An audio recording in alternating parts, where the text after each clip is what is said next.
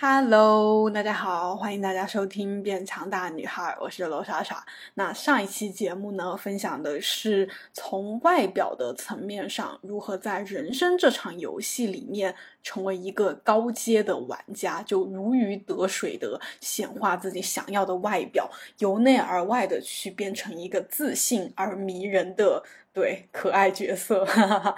那更多的可能是从心理层面、从意识层面去给大家分享了一些干货。那今天呢，就想要从实操的部分来补充一下，我是如何变美的。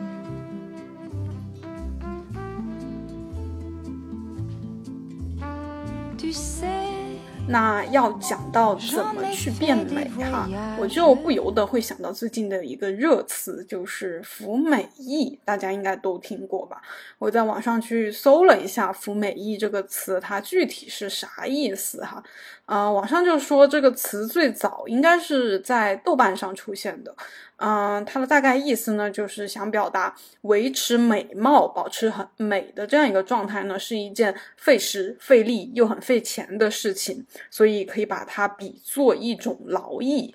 那我自己在看到这个词语的时候，在看到一些人这样去讨论这个话题的时候，我会有一种他们好像是在讽刺，呃，想要维持美貌的这样一个行为是。不太好的，好像这种费很大力去变美，就是一种旧社会遗留下来的对女性的束缚和啊追求白幼瘦这样一种审美的捆绑等等哈。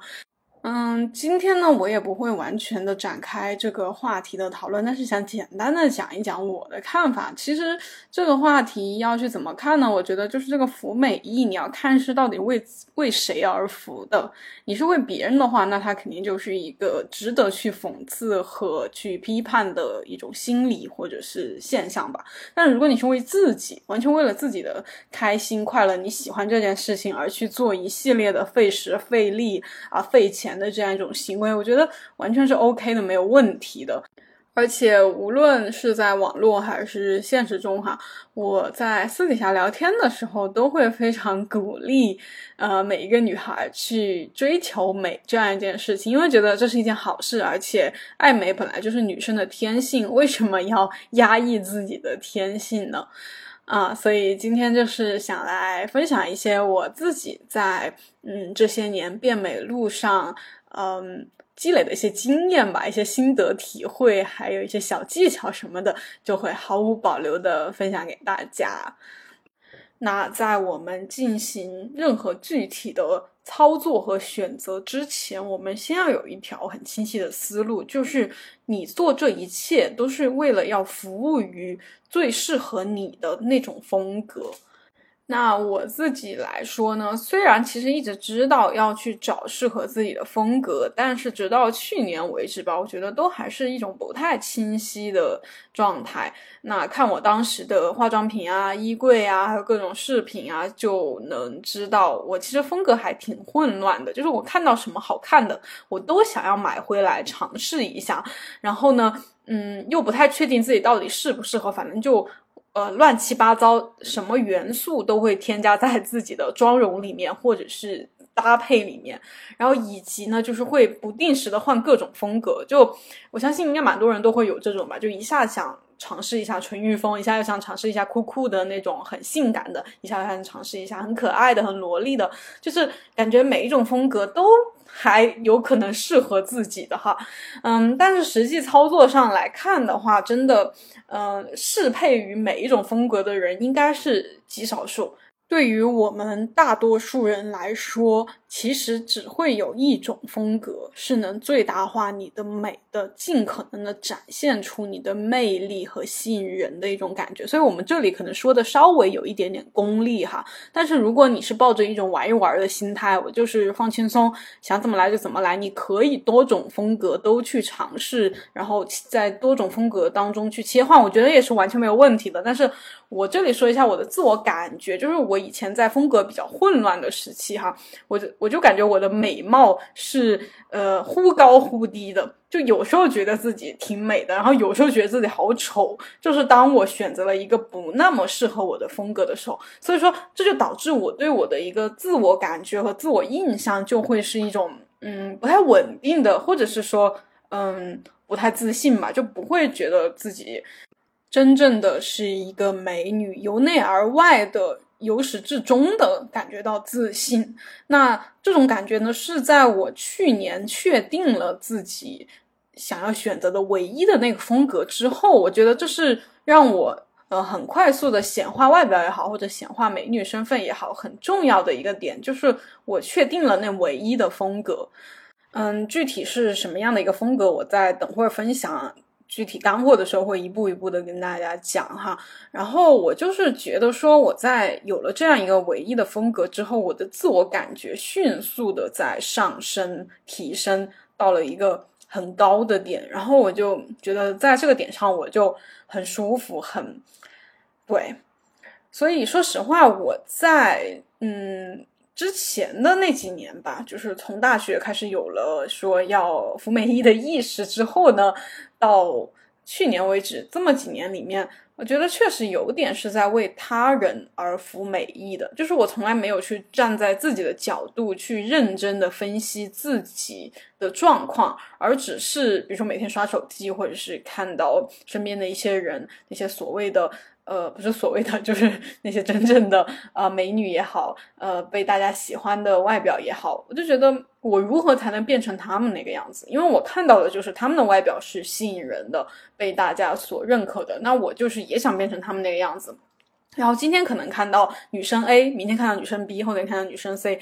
就是觉得他们都都很好，都想要，所以说就会不断的去试图去模仿别人吧，去想说。如何变成别人那个样子？所以说，在不断的呃把这个标准，把你的注意力放在外界，放在与他人比较这个上面呢，我觉得会让我们是真的在很辛苦的服美役，而且呃从中呃得到很少，就是真的是那种付出了时间、精力、金钱，然后回馈给你的是很少的。所以我们今天可能会聊的比较功利，比较那种呃说。怎么最大化的实现你的美这样一种，呃，这样一种目的吧，在聊这个话题。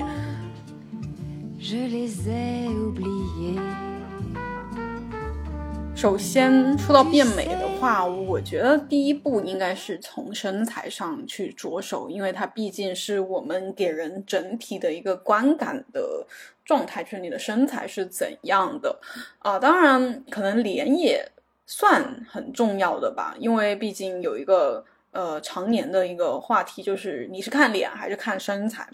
那我也不知道，我的话我应该还是更多的先看身材，不知道你们是怎么样的呢？可以在评论区呃跟我分享一下哈，你们觉得脸重要还是身材重要？那我们还是先说身材吧。虽然我很想政治正确的说，呃，什么身材都好看什么什么的，但是我们今天这一期就真的是。呃，分享一些实用的，呃，一些真心我真心觉得的事情嘛，所以我们就不搞那些虚的东西了。呃呃，可能会听上去不一定那么让人觉得心灵上舒适哈，但是确实，呃，瘦一点会比胖着的时候要好看一些。这里呢，我不得不拿我弟弟最近的。一个对比照跟大家分享一下，呃，希望他不会介意哈，暂时还没有得到他的许可。就是他在去年冬天的时候，就是有发胖，然后当时。对状态就不太好，呃，最近这一学期呢，就是通过自己的健身呀、控制饮食啊，就是有变瘦个二十多斤吧，呃，那最近有跟他一起拍照啊什么的，我们就做了一些对比图，就发现这个变化还是挺大的。所以说，包括我自己也是吧。以前就是有胖到过一百五十斤，和现在可能现在可能一百二左右哈，呃，最瘦的时候是一百一左右，一百零几斤，反正就是瘦的时候肯定是比胖的时候好看的，嗯，那所以每个人想要变美，呃，能够最快看到效果，或者是说比较，嗯，就是投入的这个时间和金钱比较少，呃，怎么说，就是呃投 投资回报率比较高的一件事情呢，就是减肥。当然，这里也必须提醒一下。呃，人呢，并不是越瘦就越好看。我一点也不推荐说大家一定要瘦到什么一百斤以下，或者是腰围要多细，体脂要多低，那个马甲线要多明显。我一点没有觉得这件事情很重要啊。以及呢，减肥的方式大家要嗯注意，就不要过度，你不要去。过度的节食或者疯狂的运动，以及追求短时间内很快的瘦下来，这个应该很多人都有一个意识了吧？我觉得还是更健康、更为缓和的那种减肥方式会更为适合一点。那假如说哈，你现在是可能跟我当时或者我弟弟当时那种状态是确实有一点过胖了，有一点在就不管是不不仅是拍照，而且现实生活中这样我们。普通人啊，就是你周围的人看你都会去，都会提醒你一下啊，你是不是好像有点呃过胖了，就是可以减肥了，就是不是在身材上身材上 PUA 你，而是一种好心的关心你的那种状态。这个时候呢，我们要去减肥，应该怎么做呢？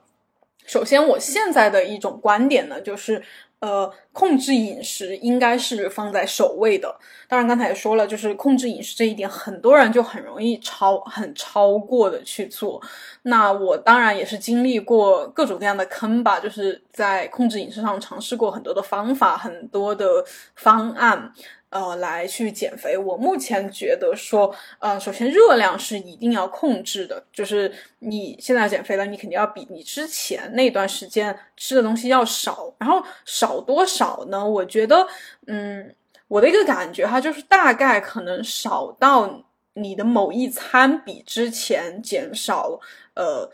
三分之一到二分之一左右就行了。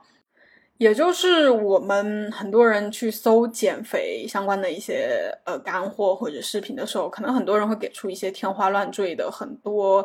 呃，各种各样的方法的哈，但我觉得其实你想要就是我们说的投资回报率最高，其实可以把这件事情尽量简化一点，不用说呃，我今天要减，我我今天开始减肥了，我就要去学网上的买很多大量的粗粮，买很多减肥相关的那种健身相关的食品哈，买很多低脂肪的各种油啊，那种健康的油啊，买很多。我觉得不太需要哎，我觉得可以在你现有的饮食上先去做出一个调整，呃，不管你现在是呃点外卖，或者是你吃家里的炒菜或者怎么的哈，你可以先说从量上去减少，就是比如说我刚才说到了嘛，可我比较推荐的可能是从你。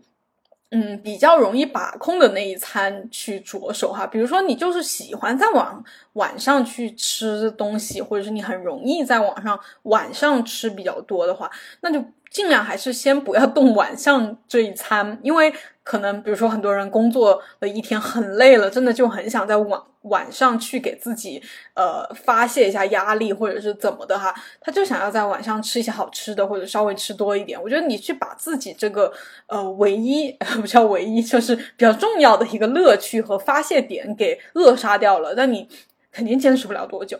对啊，那比如说有的人早上他可能嗯。一去就要工作或者是怎么的哈，然后你如果如果你的身体不是啊，就是这个自己要去把控哈，但不要完全听我的哈，我也是一直说不要完全盲目的模仿网上的任何人给你的建议。但是我自己来说，其实我早上并不需要呃，就比如说一起床，我并不需要摄入。很呃很快的就摄入热量，或者是开始吃东西，或者是吃很多。所以我自己其实目前的一个饮食状况呢，就是重点会放在一天当中比较厚一点的时间，比如说下午和晚上会是我吃的比较多或者是丰盛的时候。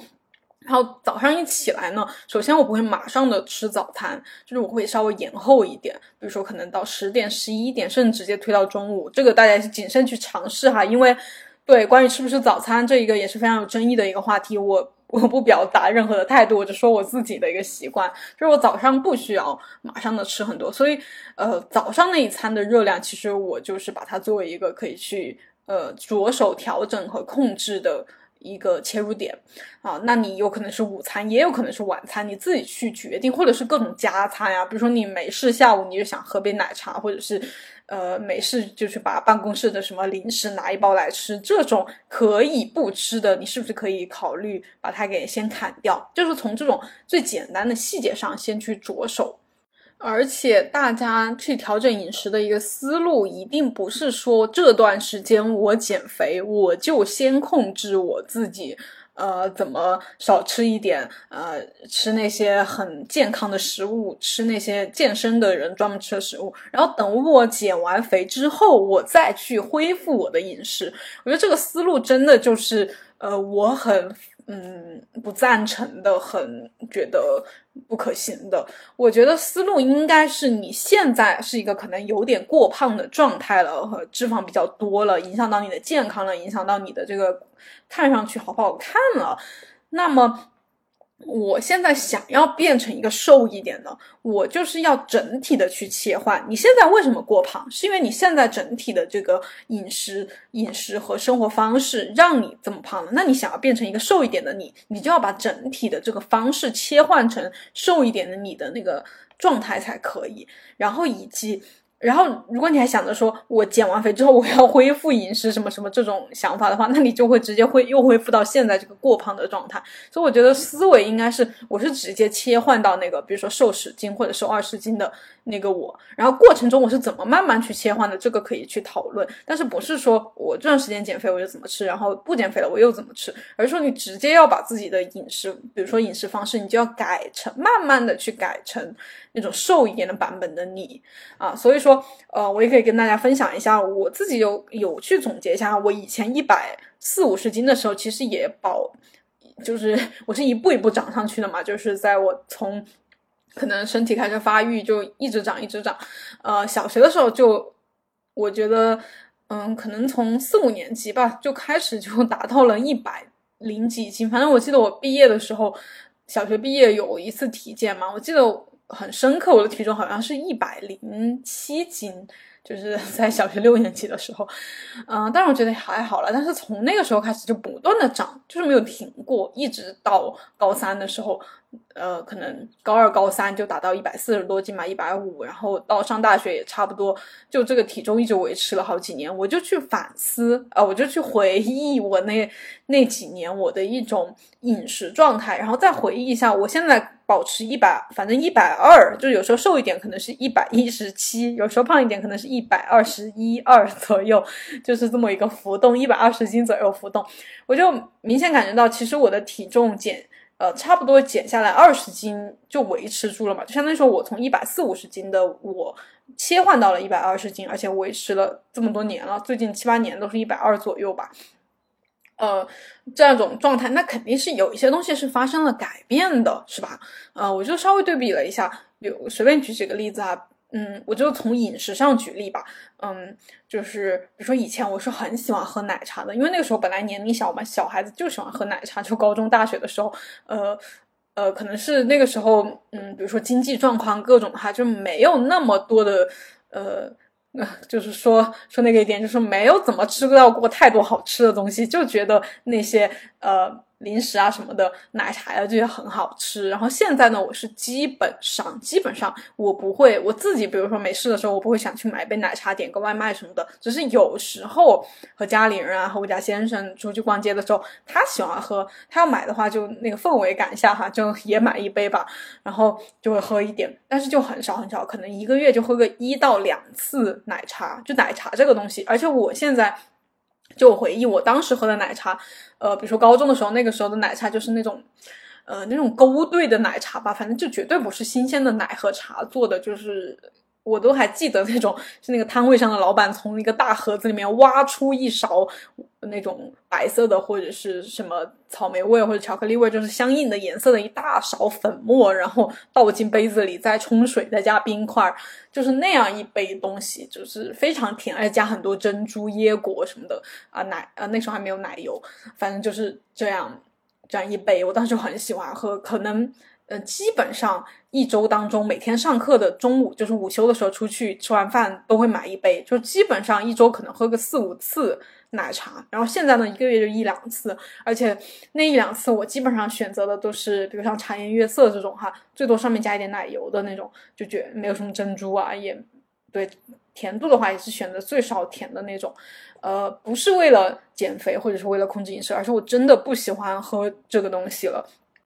嗯，除了奶茶呢，我觉得还有个明显的点的话，就是我现在很不喜欢吃肥肉，还有油炸的东西，就是这种油腻的东西，我真的超级讨厌。但是以前就很喜欢吃，像比如校门口的那种炸串摊摊，各种烧烤，还有肯德基啊，这些都很喜欢吃。呃，那这个我在很早之前的 vlog 里面有分享，就是我现在。吃肯德基的话，我就会就是那个吮指原味鸡，我就会把那个皮，就表面上那个炸的东西给撕掉，只吃里面的肉。那当然，最开始的时候我是因为怕胖了才这样做的，但是其实到了后面，我感觉就变，就是整个饮食口味儿转变了之后哈，我现在吃就是你，我现在就其实不怕胖，就是。什么都会吃，但是我还是会下意识的抠掉一些那个 炸鸡的表皮，就会觉得真的太油腻了，就是吃吃进去就会有一种反胃的感觉，就是你的口味已经完全转变了。所以我现在是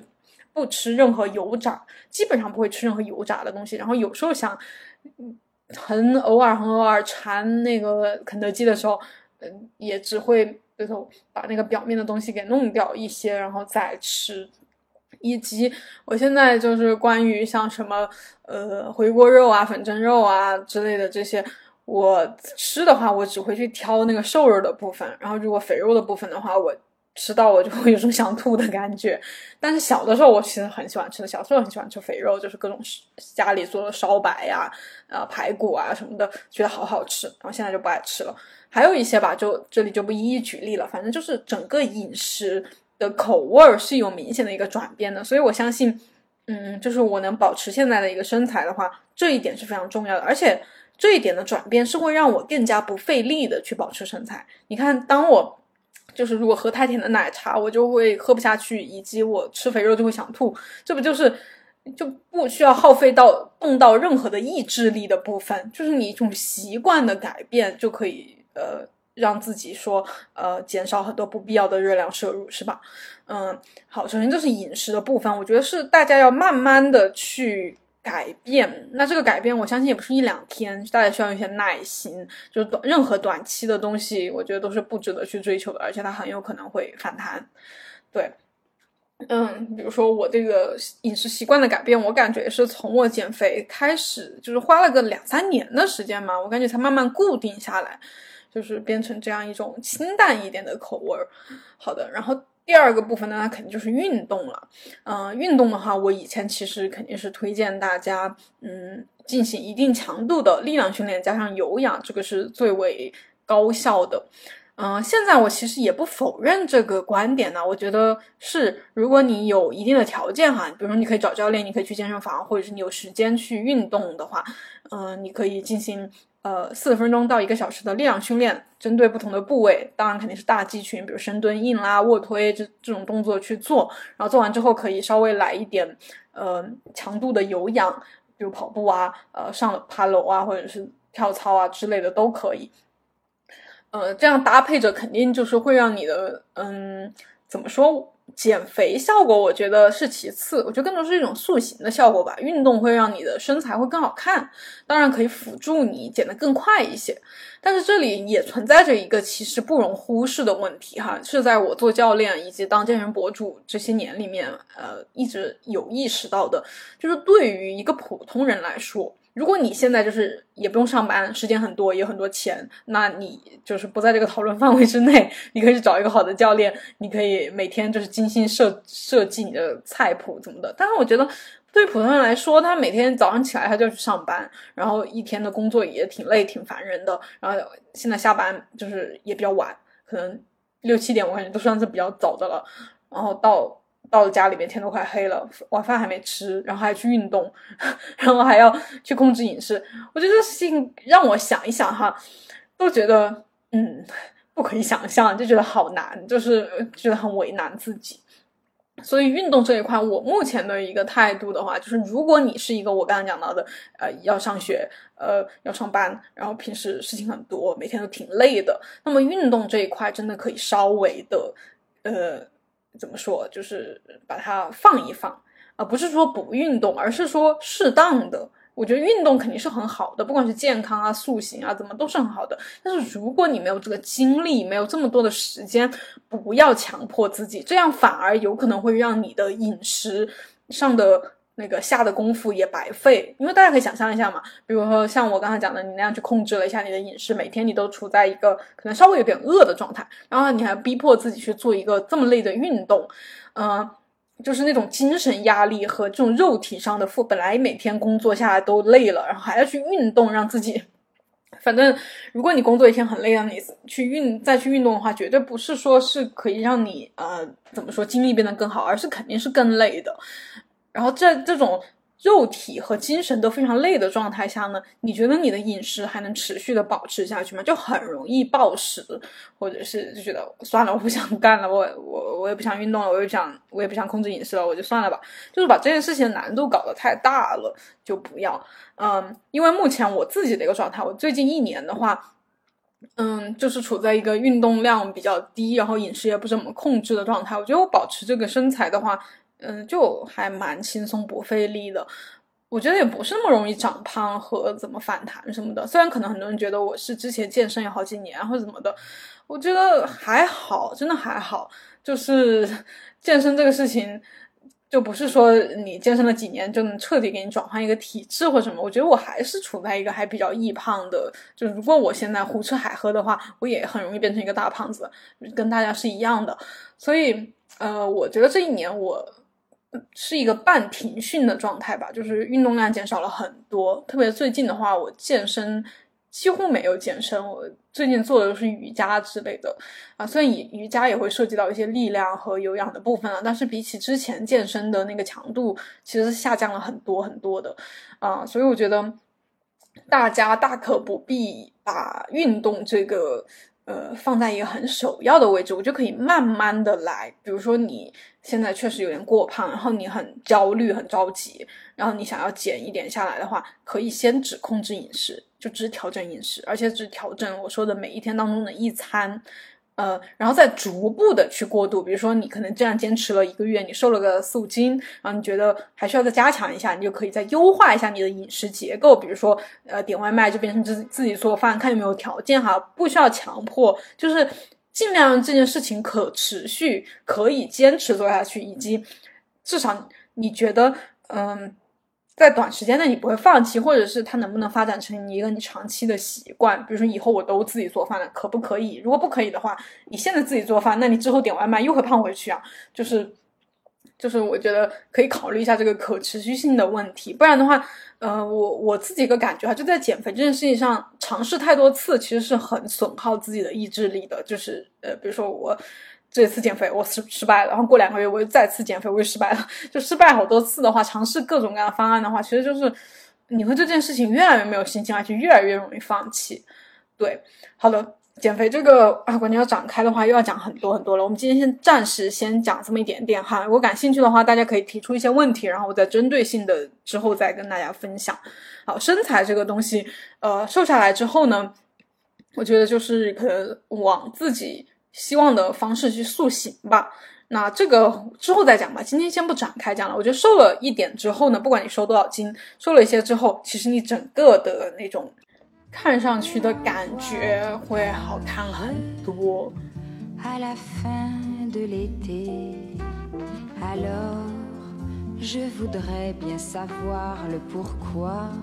那还是接着身材继续说吧。身材变得比较好一点之后呢，穿搭就是一个非常锦上添花，甚至可以无限放大你的美的一件事情。这个我深有体会哈，因为我真的觉得我以前买过很多奇奇怪怪的衣服嘛，就穿那些奇奇怪怪的衣服或者不合身、剪裁不合适自己啊，颜色风格不合适自己的，真的就会很丑。然后你就会有一种觉得好像就是我很丑的呃问题。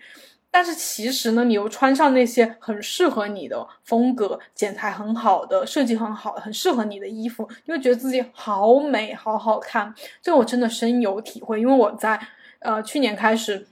就是断舍离掉自己衣柜的很大一部分呃衣服。最近也发了一个 vlog，就是讲我怎么清理我衣柜里里面的健身服，真的就是。丢掉了起码三分之二的衣服，然后那些衣服就是五颜六色、各种款式，就是非常其实非常不适合，也不是非常有一些是非常不适合我，有一些是一般般了。那你穿上那些一般般的和不太适合你的衣服的时候，是为了什么呢？啊，我想一下，我是觉得。我是有一点那种囤积癖，和就是女生嘛都很喜欢这个这个好看也买回来，那个好看也买回来，就是感觉自己衣柜里很多衣服就很开心。但是其实衣服一多了，第一你选择就很难，每次你打开衣柜那么多衣服，你要去选一件就很费力嘛。然后选不小心选到那种不适合你或者一般的，穿上去又不好看，然后就。这件事情就变得很让人头大，所以我觉得大家很重要。穿搭这里，嗯，穿搭虽然要讲，又会讲很多。今天就简单一点讲的话，我觉得最重要的就是去清理你的衣柜，把那些就是我说的不能让你怦然心动的衣服全部扔掉，不要不要犹豫。就是留着没有任何的意义，没有任何的用。就是钱，反正你已经给了。然后，如果你能去卖二手啊，或者是怎么捐捐给什么地方啊，你就去捐。但是没有办法的话，就全部扔掉，不要留在衣柜里面。真的是会给你造成一个困扰，而且会让你之后的这个搭配和穿搭，就是一直都是一塌糊涂的一个状态啊。所以我就是把衣柜，就是除了健身服的话，我其他衣服其实也丢了一半以上，就是各种。呃，春夏秋冬的衣服不适合我的全部扔掉，不管它是不是说呃比较贵啊，或者是说没怎么穿过呀，或者说之后或许有机会穿呢。但是只要是我当时拿起来我没有心动的感觉，没有觉得我很想穿它出去或者穿上去很好看的话，我就会全部扔掉。因为然后我扔了之后哈，我就发现所有的衣服都趋于一种风格，而这种风格它是什么呢？就大家可以。分析一下我的呃长相和身材，其实我是比较圆润一点的，就是肉肉一点的女生。然后嗯，比较呃就是胸部是偏大一点的，所以我是有种前凸后翘的那种 S 型的状态。然后由于呢，嗯，我是那种肉肉的嘛，其实我我不瘦，所以说所以说从另外一个角度来说呢，就是我可能会有一点点偏壮，因为我本来健身嘛，然后体质也不低，所以就有一点容易偏壮。所以说，如果我穿那些宽松类型的衣服，那种休闲的或者是酷的衣服，反正就是宽松版型的，就绝对不行。就一个字，就是壮。虽然对我们这里还是不说虽然了，就是反正壮我是不喜欢的，我觉得这并不好看。嗯，那适合我的就是什么呢？就是它要稍微紧身一点，然后紧身之外呢，它不能太偏性感。对，因为有些肉肉的女生，她的。外表，他比如说他的脸哈，他的风格是那种性感型的，就是脸可能比较尖一点啊。但是大家看我的脸哈，就是一个圆脸，我的眼睛也很圆，我整个人就是很 很圆的一种状态。所以说，这种风格其实有没有就是会偏可爱一点，或者是温柔一点的那种风格。如果我想走那种很性感，因为之前健身嘛，其实有段时间就很像走那种性感路线，然后就觉得嗯也不行，就是穿上的话。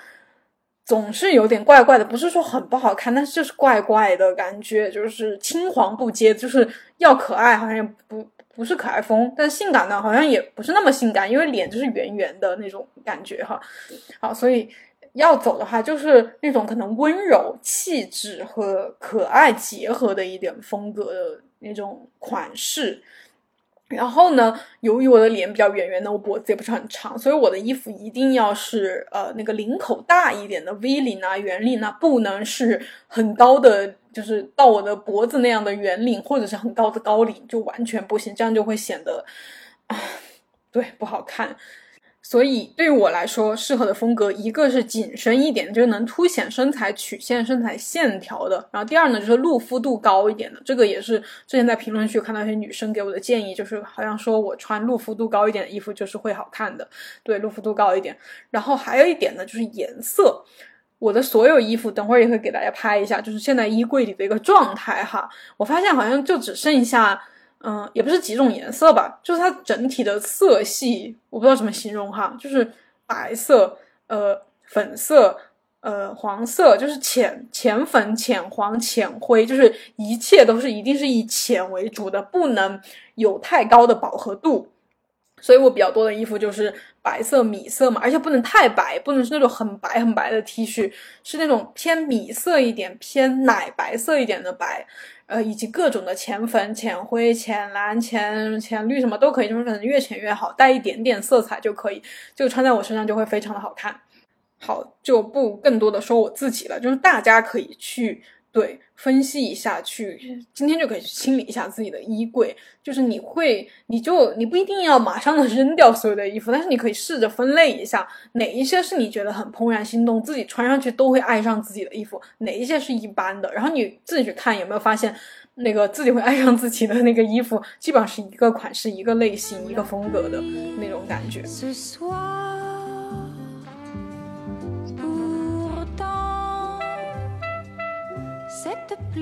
好的，以上两点呢，其实都是跟身材相关的哈。那身材讲完了，就是讲脸的部分了。嗯，我自己其实我有看到有些女生给我留言，也是她她们跟我的思路其实也蛮像的，就是我们蛮多人在变美这条路上，就是先减肥嘛、健身嘛、塑形嘛，怎么的把身材啊变得更好，然后呢就会发现好像还是。不够那么好看，然后就会想要去在脸上做一些调整。那呃，第一种调整呢，就肯定是化妆了。那我也是在大学瘦下来之后，我就开始爱上了，不叫爱上了，就开始尝试化妆。就是在大一、大二的时候，其实都是素面朝天的去上学的。然后大三就开始变得，只要出门就一定要化妆。虽然那个时候的化妆技术还蛮拙劣的，但是呃，化了其实还是比不化要好看一些的。就是把眉毛描的明显一点，然后擦一个口红，就感觉哦，还有腮红，就感觉气色还挺好的，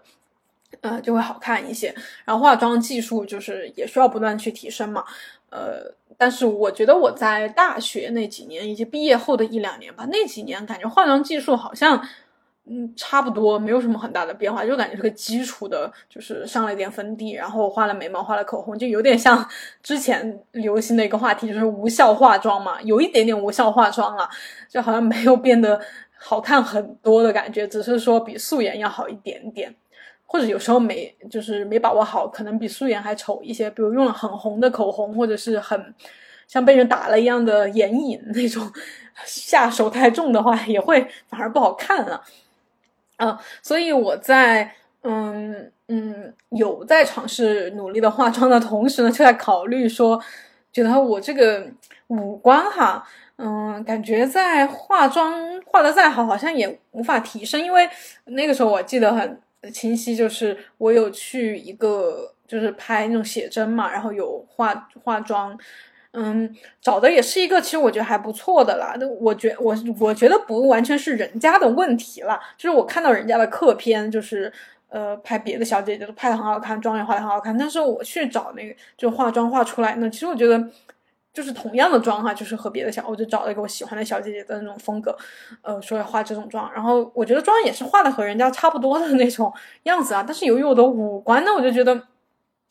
很平，然后对有些问题吧，我就觉得没有达到我想要的那种效果，就是化妆再神奇，也不可能真的把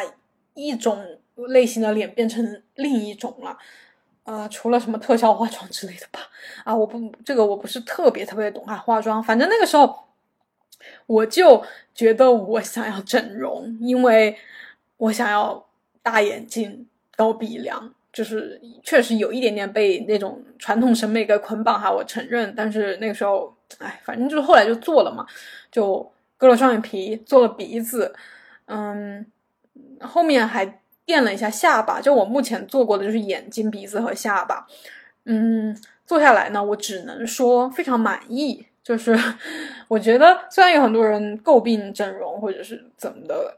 但是我自己做下来这件事情，我是一点都不后悔。而且，嗯，虽然我不推荐各位女生去做哈，因为这个事情它毕竟是一个因人而异的事情，就是不能说你跟我去找同样的。医生，然后你也会做出同样的效果。万一失败了呢？因为它毕竟是手术嘛。所以说我这个事情，我真的不是说鼓励和推荐每个女生都去尝试了。我只能说，你要做的话，就要自己对自己负责、负责任。你要想好，你能不能承担失败的后果。对。那对于我来说，其实我当时没有很想失败的后果，因为那个时候真的是外貌焦虑到了一定的程度，就是觉得我的身材已经改变这么多了，为什么我还没有变成一个美女呢？嗯，然后 我就想要，就是对，想要去呃采取激进一点的手段，好的，然后整容我觉得算是有用的，如果不出问题的话，整容是有用的啊。而且我们也不谈各种未来可能发生的什么后遗症什么的，至少目前我做了个四五年下来了，目前没有后遗症了。未来我也不知道，所以我这里也不能跟大家说这个事情一定就是很值得去做的。这个我是一直持保留态度的，但是我需要跟大家去承认和分享我做过这样一件事情。好的。然后整容我觉得是有用的，至少我在整容之后，我就立马的发现了，我随便化一下妆，就是感觉到很好画。比如说鼻影，比如说呃眼影，还有什么眉毛之类的，就是我的眉眼它就改变了嘛。我以前就是很平的那种，我觉得眉毛我怎么画我都画不出来，而且当时我还有纹眉嘛什么的，感觉都不行。然后后面就是化妆啊、纹眉啊，感觉都是轻轻松松就出效果的。所以这里我也想。插个题外话，就是大家有时候看到网上的一些呃，比如说呃，美妆博主推荐某个东西，或者是推荐他们去纹眉了，做了什么效果，真的有可能是人家的那个五官哈，就是很容易呈现出效果，然后我们的呢就是会差一些，所以说不要单纯的看别人的案例，也要去思考一下这个东西在自己身上会不会是真的会有同样的效果吗？还是因为人家本来就长得好看？对。好的，然后整容完了之后，确实觉得化妆会更容易了，然后慢慢的就更加沉迷于化妆了。就是那段时间化妆技术是有提升的吧，但我觉得是建立在五官提升了的基础上，啊，直到去年开始呢，呃，就是去年那个沉浮实验那段时间嘛，因为我没事做嘛，不是跟大家说我突然有点开始沉迷于化妆，而且会觉得比以前，呃，更有灵性一点了。就是本来沉浮实验就会让人变得更加看身心灵的这些东西都会变得更加有灵性嘛，然后我就整个人变得更加有灵性了之后呢，我觉得化妆这件事情好像就变得很轻松了。这个跟那个呃刚才讲那个穿搭其实是一样的逻辑，我就又丢了很多的化妆品、粉底、腮红，各种乱七八糟的颜色全部丢掉。然后因为我发现只有呃一种。大概的就是那种风格的，是最适合我的，就是我现在画比较多的这种状态。嗯，我不知道怎么形容这个妆哈，就可能现在小红书也比较流行吧，就是有一点伪素颜和呃轻眼影重腮红，然后口红也不要太红，就是那种裸色一点的，然后突出你的毛流感，比如眉毛啊、睫毛啊这些。呃，底底妆要清透之类的吧，就是这样一种风格是最适合我的。然后之前我尝试的各种什么欧美妆啊，什么烟熏妆，还有各种颜色比较多的妆啊，布灵布灵比较多的妆啊，都不太适合，就全部舍弃掉了。然后现在化这种妆，我觉得就不管怎么样都很好看，然后再搭再搭上非常适合风格的衣服，这样随便随便的化化妆，呃，穿搭一下，这样出去就是一个美女，就是很好看的样子。所以我觉得这个思路也是跟我刚才讲减肥的思路是一样的，就是不要把很多事情搞得太过于复杂，就不一定步骤很多、很费力、很复杂就是好的。跟我刚才讲的那个穿搭呀、化妆啊，有没有发现我其实都在，呃，就是我说我要选择唯一的一个风格，那个风格风格就是最适合我的，好像说的有点绝对哈，但是它确实让我在实际体验当中哈，我就觉得好像保持美就是一件很容易的事情。就是不管是保持身材，还是随便很短的时间就能画出一个很好看的妆，然后很快速的可以出门，随便穿什么衣服都好看。就是因为我，嗯，保留就是保留下来的衣服，全部每一件都是我穿上去都会好看的，所以我随便抓一件也不需要费力的思考，我就能穿的很好看。它就会加强我一种自我感觉哈，就是我怎么穿都好看，我怎么画都好看，就不用不像以前我会。呃，今天又去用个什么橘色的眼影啊，试一个什么大红色的口红啊，然后明天又想试一个那种很性感的衣服啊，然后穿下来之后就感觉乱自己乱七八糟，然后就有一种很不好的自我感觉，就觉得，哎呦，呃，这好难看，好丑啊，或者怎么的。然后最近最近就是最近呢，我的一个感觉就是，反正怎么弄都好看，因为其实就存在一个小小鬼呃小 trick 在里面，就是。就是我抛弃掉了所有不适合我的东西，只留下了适合我的，就给我一种好像所有东西都适合我的这样一种错觉也好，或者是对，或者就是真的。OK。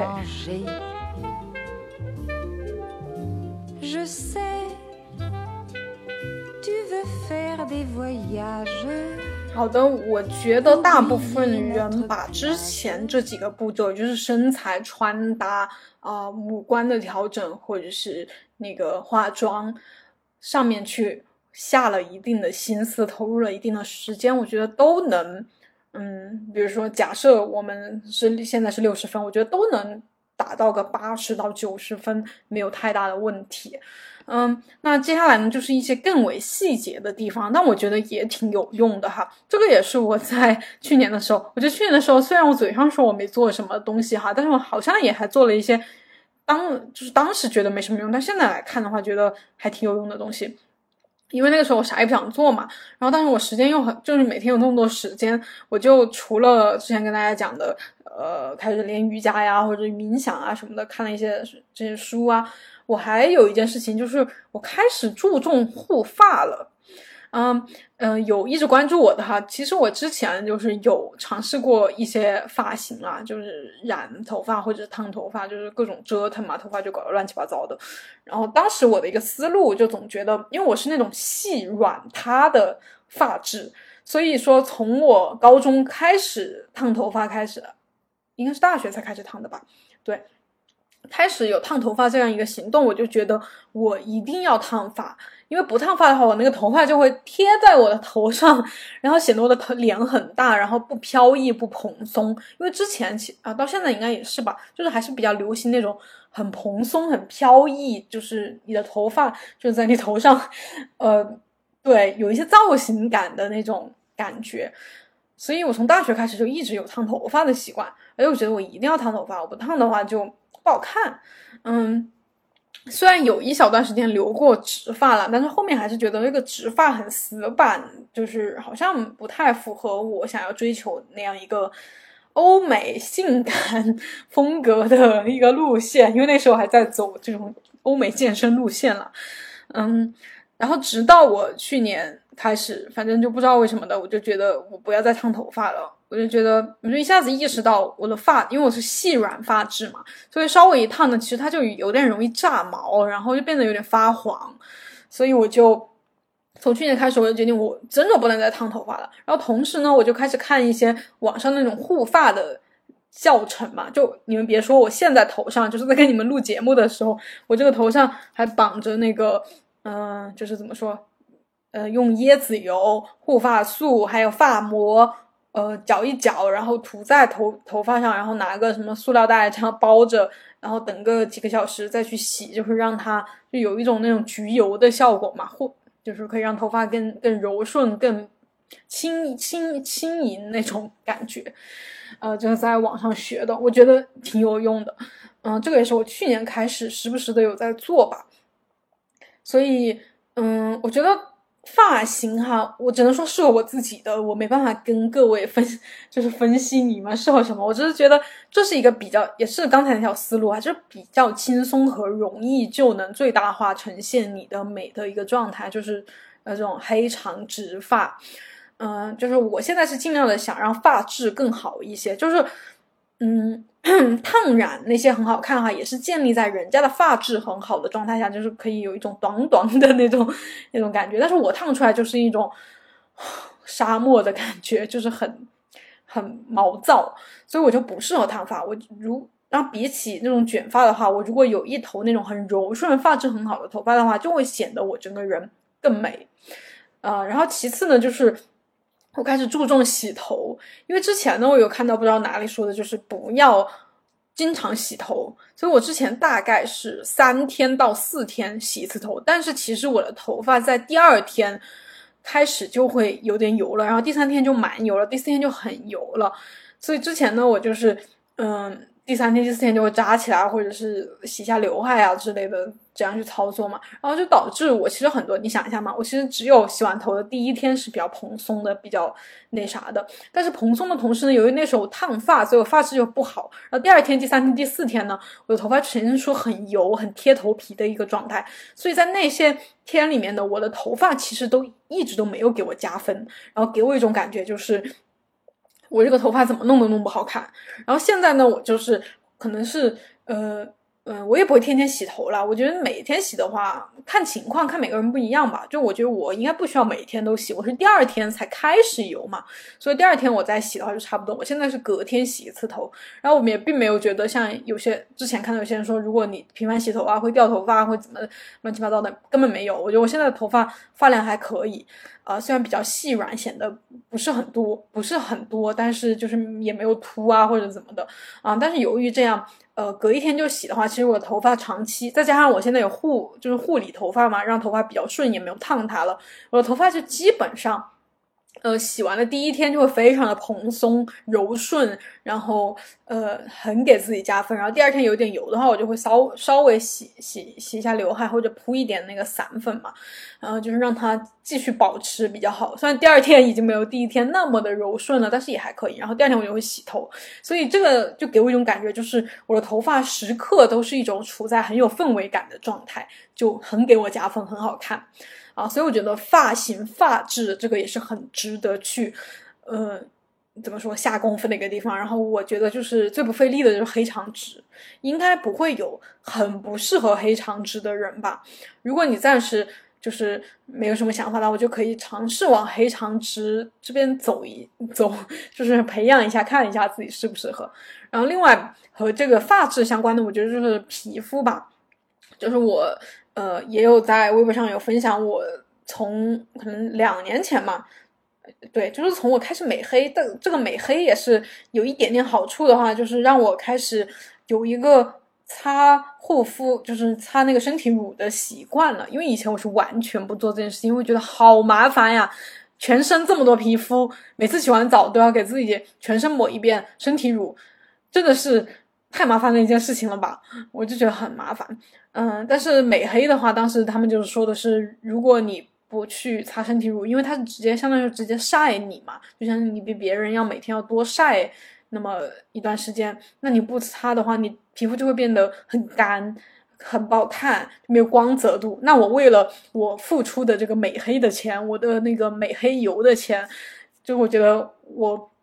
还是得就是好好涂一下身体乳。我就从我有。就美黑，就是那半年我有美黑的一个习惯，我就同时增加了我擦身体乳的习惯，因为我还蛮想有，当时蛮想有那种古铜色，呃呃，那个散发着光泽感的那种皮肤，因为我想，如果我是古铜色，然后我是个很干裂的皮肤的话，那就显得好像是一个怎么说，就是。这样说虽然不好啊，但是就会有一种好像你是从事什么苦力活动的那种，并不是说呃很健康、很小麦色的那种好看的感觉哈。呃，所以从那那那一年开始，我就开始涂身体乳，然后后面我美美黑了之后，我也把这个习惯给，就是已经形成习惯了之后，就很容易坚持下来。就是现在每次洗完澡，我如果不马上涂身体乳的话，我都会有一种觉得。哦，我好干，我好干，我的身上好干的那种感觉，就有点像我吃肥肉会想吐的那种，其实那个条件反射。好的，嗯，我就涂身体乳之后呢，我确实感觉全身的皮肤有变光滑，然后这种光滑一点的皮肤呢，确实也能给你的呃美加分。好的，然后这是嗯，以上呢就是我觉得。嗯，从外表这种操作层面上可以去着手的一些方面啦，大家有什么看法？可以留言给我讲一讲哦。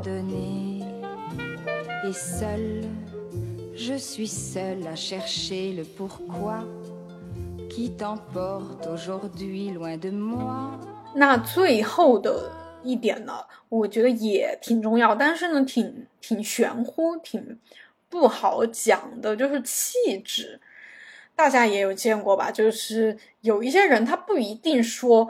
非常，就是他五官和身材是非常在那种大众审美点上的，但是呢，你就会喜欢他，觉得他好看，觉得他非常吸引你。那我觉得这个其实归功于气质，这种气质呢，就方方面面吧，就是人的气质其实从各方面形成的。比如说最基本的是天生的。你天生是一个什么样的性格呀，呃，长相啊，这个会形成气质的一部分。然后以及你从小到大成长的一个家庭氛围，所处的环境，你周围的朋友啊，是一个什么类型的人，他肯定也会渲染出，就影响到你是一个什么状态吧。比如说书香世家，他出来的应该就是比较呃彬彬有礼的那种。呃，有书香气的那种人哈，然后如果是那种艺术家庭出来的，那他肯定就很有艺术感的，很之类的吧。呃，不知道不知道怎么说，嗯，然后我觉得，